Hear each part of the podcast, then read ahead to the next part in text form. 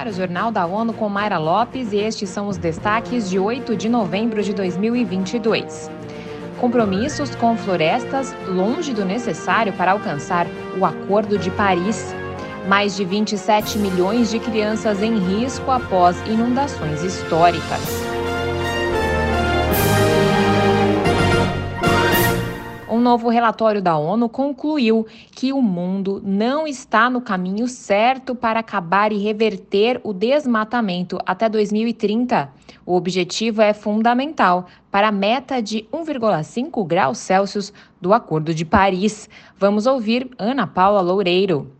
Para que as metas de 2030 permaneçam dentro do alcance, o um marco de 1 gigatonelada de reduções de emissões das florestas deve ser alcançado até 2025 e anualmente depois disso. O estudo envolveu o Programa das Nações Unidas para o Meio Ambiente, o PNUMA, e parceiros. O relatório Fazendo o Bem no Pacto Climático de Glasgow conclui que os atuais compromissos públicos e privados de investir nas reduções de emissões são apenas 24% da meta do marco.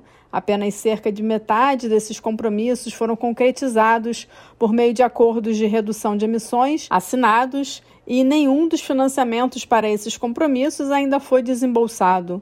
Da ONU News em Nova York, Ana Paula Loureiro. O estudo foi lançado na COP27, a maior e mais importante conferência anual relacionada ao clima do planeta, e servirá para planejar a implementação de todas as promessas feitas.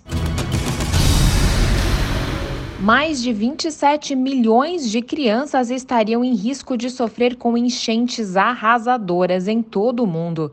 Acompanhe com Eleutério Guevani. A agência da ONU fez um apelo aos líderes mundiais reunidos na 27ª Conferência das Nações Unidas sobre Mudança Climática, COP27, no Egito, dizendo que o grupo enfrenta perigo de afogamento, surtos de doença, falta de água potável, desnutrição, interrupção no aprendizado e violência. A chefe da delegação do Unicef para a COP27, Paloma Escudero, destaca o efeito das inundações no Paquistão, no Malawi e no Sudão do Sul. Ela disse que o mundo observa níveis sem precedentes de enchentes este ano e com isso uma explosão de ameaças às crianças. O pedido lançado aos governos e grandes empresas é que baixem rapidamente as emissões. Da ONU News em Nova York, Eleutério Gavan. A expectativa é que um roteiro realista seja adotado na COP27, incluindo marcos claros sobre a forma como tal será concretizado, como um passo para cumprir a promessa de conceder pelo menos 300 bilhões de dólares por ano para a adaptação até 2030.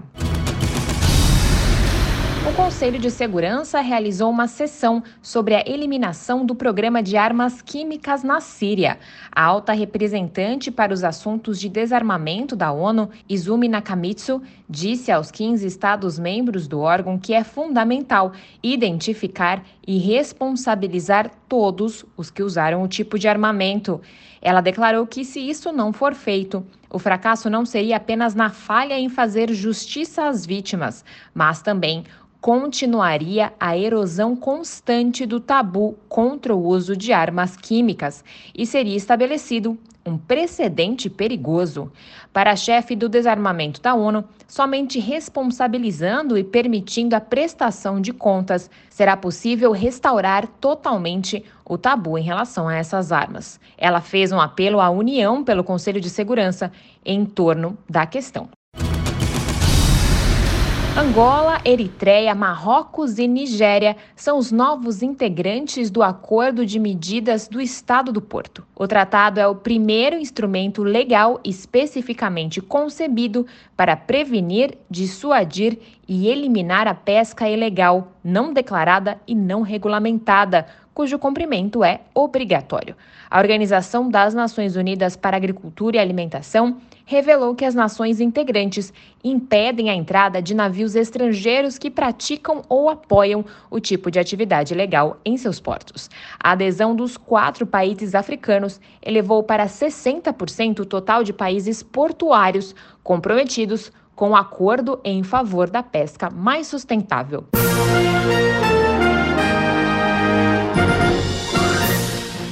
Esse foi o Jornal da ONU. Confira mais detalhes sobre essas e outras notícias no site da ONU News Português e nas nossas redes sociais. Para nos seguir no Twitter, acesse arroba ONU News.